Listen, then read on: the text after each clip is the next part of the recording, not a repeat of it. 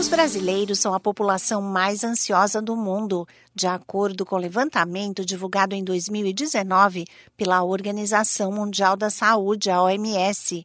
Relacionado com medo, o sintoma é uma resposta do corpo vinda do sistema nervoso autônomo frente a uma situação de perigo que pode ser real ou imaginário. A ansiedade é um reflexo de proteção considerado natural quando surge de forma branda, mas que deixa de ser normal se atrapalhar o dia a dia.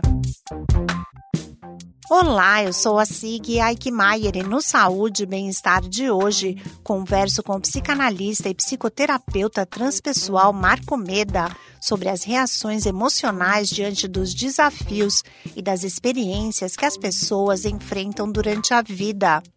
O especialista esclarece que é normal sentir medo e insegurança em relação a algo que ainda não aconteceu. Mesmo que nós estamos olhando para o futuro e olhando algo que ainda não aconteceu, todo o nosso sistema neurológico, segundo a programação neurolinguística sistêmica, que é o que eu trabalho e é o que está publicado no meu livro Curar, todo o nosso sistema ele tem a ver com traumas e desafios que nós passamos no passado. Então, o futuro depende diretamente daquilo que a gente passou no passado.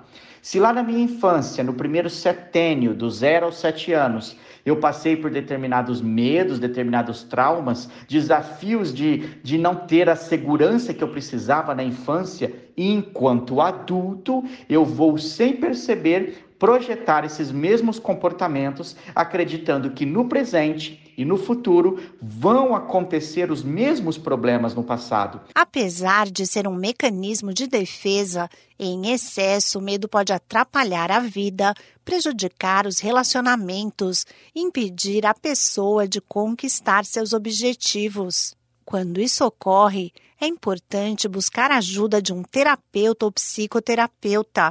Recomendo o especialista. Quando a gente percebe que esse medo está travando a nossa vida, não está deixando a gente seguir em frente, não está deixando a gente conquistar os nossos objetivos, não está deixando a gente atingir as nossas metas, não está deixando a gente se impor de uma forma saudável nos relacionamentos, conquistar uma vida financeira adequada, uma vida próspera. Realmente, nesse momento, você precisa buscar ajuda. O psicoterapeuta Marco Meda diz que os traumas e medos de situações vividas permanecem instalados na mente de forma inconsciente. De acordo com ele, por meio da programação neurolinguística, é possível lidar com esses sentimentos e se tornar mais confiante. A programação neurolinguística ela nos dá a oportunidade de entender os programas que estão instalados dentro da nossa mente lá no passado, principalmente na juventude, na adolescência e mais principalmente ainda na infância, e entender que determinados padrões estão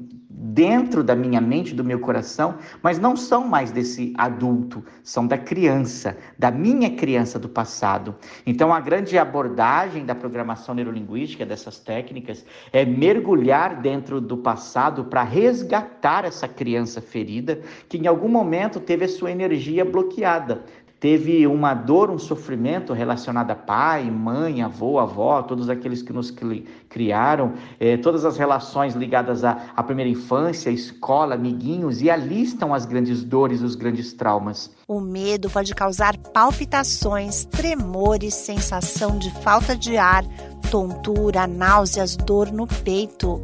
Compreender a causa do sintoma é o primeiro passo para aprender a lidar com ele e conseguir se curar. Esse podcast é uma produção da Rádio 2.